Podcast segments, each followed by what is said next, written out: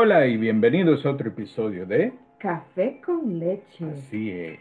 Bienvenidos a un episodio más de Café con leche. Ricardo y yo les damos la bienvenida esperando que tengan eh, ya lista su tacita de café con leche para disfrutar este momento con nosotros. ¿Cómo estás, Ricardo? Requete bien. Muy bien, muy bien. Sabes, quería preguntarte, eh, quizás, y me corrige si no es cierto, pero quizás te ha pasado por la mente o te has preguntado alguna vez, ¿qué tienen de particular estas personas que reciben golpes, se caen, eh, reciben heridas, fracasan, pasan por situaciones bien duras y difíciles en la vida y simplemente se caen y se vuelven a levantar? Son esas personas que tú no las ves tristes y abatidas en una esquina o con cara lánguida esperando que les preguntes qué les está pasando en su vida. ¿Te has preguntado si esas personas son eh, seres especiales, eh, sacados maybe de una, de una historia, de, de cuentos de hadas? Eh, ¿Qué te ha pasado por la mente? ¿Qué tienen esas personas? En primer lugar, esa es una pregunta súper larga, pero en resumen, es fe. Tienen fe, fe en Dios. Y no necesariamente una fe que es un, eh, de auto, uh, ¿cómo se dice? De autocreación, de que yo me hice a mí mismo. Sí, o sea, porque eso es lo que existe hoy bastante, especialmente en, la, en los medios sociales, que yo hice esto, yo hice aquello por, por mis esfuerzos. Porque yo tengo fe en sí, mí misma. Exacto, pero esa fe es uh, no necesariamente la, eh, está mal entendido eso. Y, y, sabes, tú que mencionas eso me, me, llega a la mente, porque es cierto, llega un momento en tu vida que ese, eh, y lo ponemos en, en, en, en quotes, en, comillas. comillas, de que esa fe en ti mismo te va a llevar hasta cierto punto. Pero esta fe de la que nosotros estamos hablando es la que te va a hacer sobrepasar momentos de dificultad cuando tú recibes golpes duros en la vida, ya sea a nivel emocional, ya sea a nivel familiar, ya sea a nivel eh, eh, financiero, ya sea a nivel eh, de pérdidas en todas las áreas que te estoy diciendo, esa fe en ti mismo otra vez no te va a sostener. No, la fe que tú necesitas es esa fe en Dios que te va a hacer sobrepasar, que te va a hacer seguir hacia adelante. Y me llega, Ricardo, la historia. Pero antes, antes sí. que continúes con esa historia, esa fe, entre comillas, ese auto... Uh, uh, creación. Creación, perdón. Uh -huh. eh, yo lo veo como ego. Ya, puede ser, sí. Sí, en Entonces, algunos casos, sí. Sí, en muchos casos, sí, si no la mayoría. Sí. Entonces, la fe que hablamos hoy día es la fe en Dios. La fe la confianza que, que, te va, que te ha dado todos estos años y, y, tú sin saber de dónde viene. Sí. Pero si hay alguien que sabe, es Dios. Así es, así es. Y, y, y eso que dices, antes de entrar a la historia, que te voy a pedir que, que tú la cuentes, eh, es, es esa fe de saber que tenemos un Dios que es bueno y compasivo, y eso me, me recuerda la, la, cita bíblica en Isaías 54, 10, que dice, aunque cambien de lugar las montañas y se tambaleen las colinas, no cambiará mi fiel amor por ti, ni vacilará mi pacto de paz, dice el Señor que de ti se comparece. Esa es la fe que nos sostiene. Esa es la fe que nos ayuda a pasar por la prueba más difícil y aún seguir eh, mirando hacia adelante y aún seguir eh, teniendo ánimos y energía.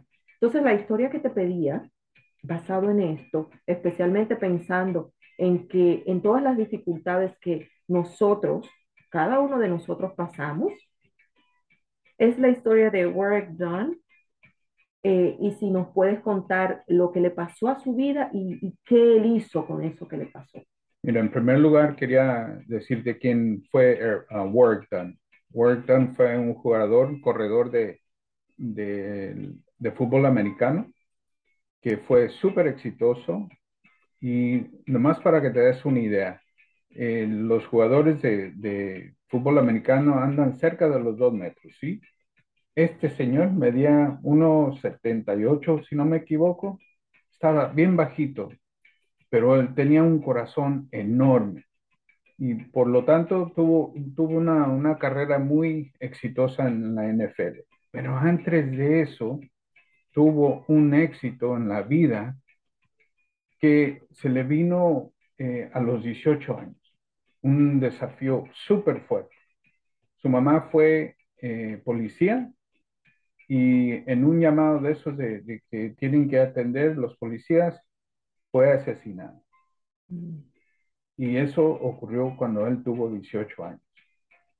Imagínate. Y con cuatro hermanos.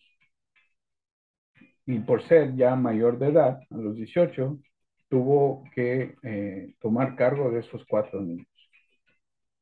Esos son difíciles uh, momentos. Ese fue un momento bien difícil y, y, decisivo en su vida. Él tenía dos decisiones, o quedarse triste y abatido en una esquina, uh -huh o seguir hacia adelante, porque si, si mal no recuerdo la historia, él estaba en un momento decisivo de su carrera como jugador. Sí, porque ah, se acababa de graduar de, del high school uh -huh. y acababa de, de, de, firmar, un, por decir, un contrato con una escuela en la Florida. Uh -huh, sí. Y justo antes de irse, empezar la escuela, justo antes de irse a la ciudad donde iba a ir a, a participar en, en el colegio, pasa esta tragedia. Pasa esta. Entonces, fácil, y yo diría que mucha gente diría, no, yo no puedo seguir.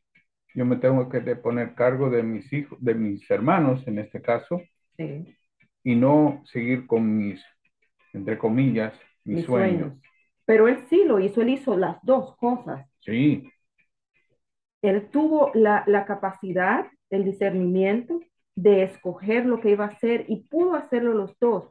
Y, y me gustaría que, que, si alguien le interesa la historia puede buscarlo y, y, leer más sobre la historia, pero me interesa que nos enfoquemos, Ricardo, en qué motivó eh, que él, la muerte de su mamá y todo lo que él pasó y el sufrimiento que eso le conllevó tanto a él como a sus hermanos, qué consecuencias tuvo para el futuro de otras personas. El, todo ese éxito que tuvo en su carrera, um, cuando se, se retiró, él fue y empezó una fundación que ayuda a familias solteras. De mujeres solteras. mujeres uh -huh. solteras y, y, sus hijos a um, encontrarles casa. Él les pudo encontrar casa, no me acuerdo exactamente cuántos niños totales fueron. Bueno, no, eh, familias, no decía niños, la historia uh -huh. ciento y tantas eh, familias al momento en que ese libro fue escrito. Eh, él le pudo comprar una casa, no estamos hablando de, de posicionarlos en un lugar temporal, uh -huh. no, él les compró una casa a ciento y tantos de familias. Y todo eso fue motivado por este evento traumático, por decir así, trágico que pasó en su vida. Entonces eso nos trae en esa disyuntiva, ¿qué haces cuando estás en un momento eh, decisivo como ese? Y, y, tú decías, la fe es lo que hace a una persona sobresalir este tipo de desafíos y no derrumbarse. La Biblia dice que nosotros vivimos por fe y no por vista. Mm. Yo estoy segura que él no podía ver el futuro cuando él vio 18 años, cuatro hermanitos que cuidar y una carrera eh, que seguir. Y eh, también jugar fútbol, no nomás tomar, tomar esa carrera, estudiar, pero jugar un nivel de una escuela que se le espera grandes cosas de él. Exacto, eh, bien demandante. Súper demandante. Exacto. Entonces, esto es solo un ejemplo que estamos poniendo, estamos quizás yéndonos a un extremo bien eh, grande, porque estamos hablando de una tragedia, pero muchas veces nosotros mismos pasamos por situaciones que son como el punto de decisión, el punto decisivo entre lo que va a ser nuestro antes y nuestro después. Y es nuestra decisión la que va a marcar la diferencia. ¿En qué vamos a hacer? ¿Vamos a poner nuestra fe en Dios o vamos a poner la fe en, como decías tú ahorita, en mí mismo, en, en las personas que están alrededor de mí, ¿en quién vas a poner tu fe? En Dios. Tienes que tener esa fe de que Dios te va a eh, poner en comunicación con la persona adecuada, con los grupos adecuados, para que tú sigas adelante con tus sueños, con tus promesas. Que hablando de promesas, Dios nos ha hecho bastantes promesas. Así es que tenemos que hablar sobre eso, Rocío. Y, ya que lo, mencionas, yo creo que esa es la clave. y, posiblemente pudiéramos eh, eh, tener muchísimo tiempo, invertir muchísimo tiempo en esto. Pero la Biblia dice en Hebreos 10:23, mantengamos firme la esperanza que profesamos, porque fiel es el que hizo la promesa. Esa es, esa es la, la, la palabra fuerte que nosotros tenemos que recordar. Dios es fiel a sus promesas. Entonces, cuando nosotros estamos pasando por situaciones difíciles y duras, tenemos que recordar que Dios es fiel y aunque no lo veamos, Él lo cumplirá. Sí, pero a muchísimos de nosotros, especialmente a mí me ha pasado, donde estamos pasando por esos desafíos, se, se nos olvida esas promesas. Entonces me gustaría recordar unas cuantas promesas que, que tiene Dios para nosotros.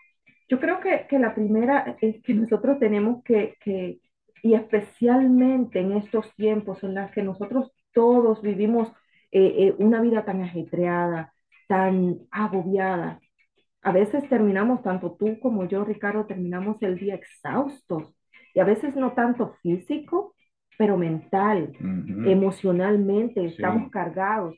Y yo quiero que, tomemos en cuenta la primera promesa que nosotros eh, eh, eh, creemos que es base, es que Dios promete darnos descanso. Mm. La Biblia dice en Mateo 11, luego, y esto es hablando Jesús, luego dijo Jesús, vengan a mí todos los que están cansados y llevan cargas pesadas, y yo les daré descanso. Pónganse mi yugo Déjenme enseñarles, porque yo soy humilde y tierno de corazón, y encontrarán descanso para el alma. Wow. Wow. Eso, eso me pone eh, en paz. Solamente saberlo, ¿no? Sí, nomás escucharte. Wow. Yo ya, ya, ya, me siento descansado. Y, y, no, fíjense, no es algo que quizás sea sencillo, quizás es algo que tengamos que hacer día tras día, que quizás tengamos que, cuando nos llega la, la, angustia, la ansiedad, coger ese verso bíblico, Mateo 11, 28 al 29, y leerlo y volverlo a leer. Porque así como dice Ricardo, yo lo iba leyendo y, y lo sentía en mi corazón, el, el, ese descanso que tú recibes cuando vas a los pies del Señor. La segunda promesa es que Dios ha prometido que Él cubrirá nuestras necesidades. Mm. A ver. Sí, y, y eso es importante. Nuestras necesidades. Acuérdense, es muy diferente lo que yo quiero a lo que yo necesito, ¿verdad? Sí. Pero Dios ha prometido que Él va a cubrir nuestras necesidades. Y en, este, en estas ansiedades que mencionamos hace un rato, donde la primera que nos llega es la financiera, ¿no? Sí. Esa inestabilidad financiera, ese de dónde voy a sacar la plata, todo lo demás descansa en el Señor. Porque Él dice, y esta es una cita que quizás muchos la han oído bastante en Filipenses 4:19, dice, así que mi Dios les proveerá todo lo que necesiten conforme a las gloriosas riquezas que tiene en Cristo Jesús. Y yo les puedo dar testimonio, y Ricardo también, de que Dios siempre te va a proveer. Tienes que confiar en Él, tienes que esperar en Él, He estado yo en momentos disyuntivos de mi vida que una decisión puede, pudo haberme llevado quizás a, situaciones financieras bien, bien limitadas. Sin embargo, el Señor abrió una puerta para mí y mm. eso nunca pasó. Y el Señor permitió que yo estuviera estable financieramente, ¿no? Sí. La siguiente promesa es que Dios escucha nuestras oraciones. Mm. Y es interesante eh, eh, saber, porque muchas veces nosotros decimos, no, pero Dios no me contesta. ¿Qué es lo que eh, hace unos cuantos años es, es, lo que yo sentía? Si han escuchado el, los blogs de, de, nosotros, y tengo el primero, si no me equivoco, que hice yo. El podcast. El podcast, sí. sí. Eh, fue precisamente eso, que yo sentía que no él me escuchaba o eh, peor aún, que él no tenía tiempo para atender mis necesidades. Ya, sí. Que comparado con el resto del mundo, lo mío era muy pequeño, y yo no era nada importante. Y es un, es un sentimiento que mucha gente tiene hoy y, y es, es, totalmente lo contrario. Mm como hemos demostrado en los últimos videos, en podcasts, lo que tú quieras, eh, nosotros somos súper importantes eh, para Dios. Él nos ama muchísimo. Simplemente tenemos que estar dispuestos a conectarnos, dispuestos a estar en la misma sintonía que Dios está, para poder escuchar sus respuestas, su dirección y su amor.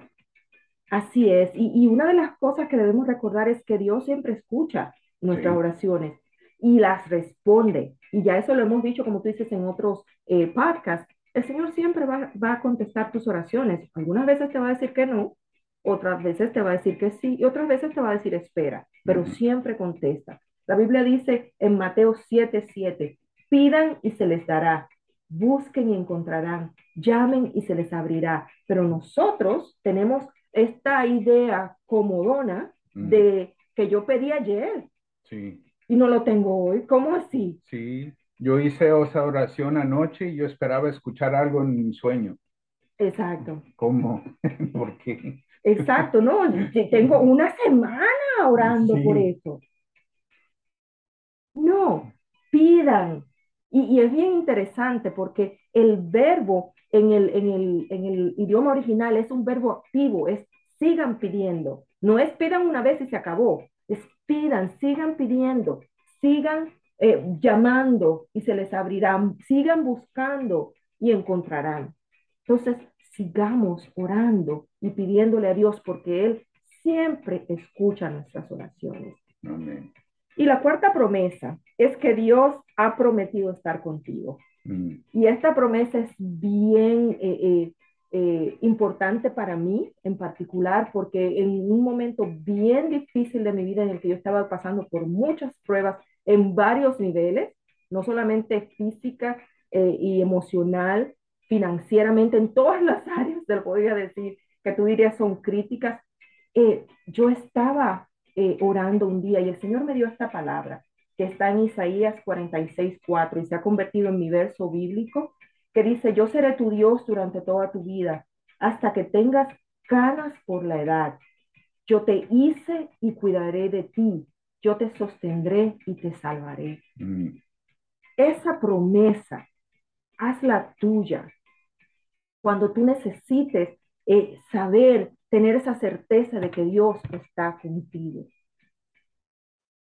Y, yo sé que es algo personal, pero trata, léela, profundiza en ella y tú vas a ver que vas a poder identificar a Dios en muchas áreas que tú antes pasabas desapercibida. Eh, creo que es algo que quizá, si no estás acostumbrado, por decir, eh, leer citas bíblicas, quizá ponla en tu teléfono para que tú la puedas leer diario, para que tú puedas sentirla o puedes repetirla en ese momento que no te sientes muy bien, que te sientes que los desafíos están más fuertes de los de, que tus fortaleza.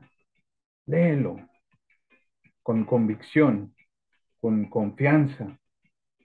Y créeme que te va a ayudar, te, te va a sacar de, de, ese malestar para que tú puedas seguir adelante. Porque cuando estamos en, ese, en ese momento, eh, nada se nos ocurre. Soluciones no existen. Ocupas esa confianza y con leer eso, créeme que, que se va a definir la, la situación y vas a poder seguir adelante. Así es. Y, y la última promesa, y obviamente la Biblia está llena de promesas, pero la última que nosotros queremos eh, hacer referencia es que Dios te ama sin importar qué. Mm, Y eso es importante porque nuestro amor humano es condicional. Yo Sí. te amo si tú me amas. sí. Yo te trato bien si tú me tratas bien. Yo te doy si tú me das. Right? Eso es lo normal, eso es lo cotidiano. Yo te digo buenos días si tú me contestas. Ya si tú no me contestaste, al otro día ya no te digo nada. O si tú no me dices nada, yo no te digo Yo nada. tampoco, exactamente. Sin embargo, el amor de Dios es incondicional. Dios te ama sin importar qué.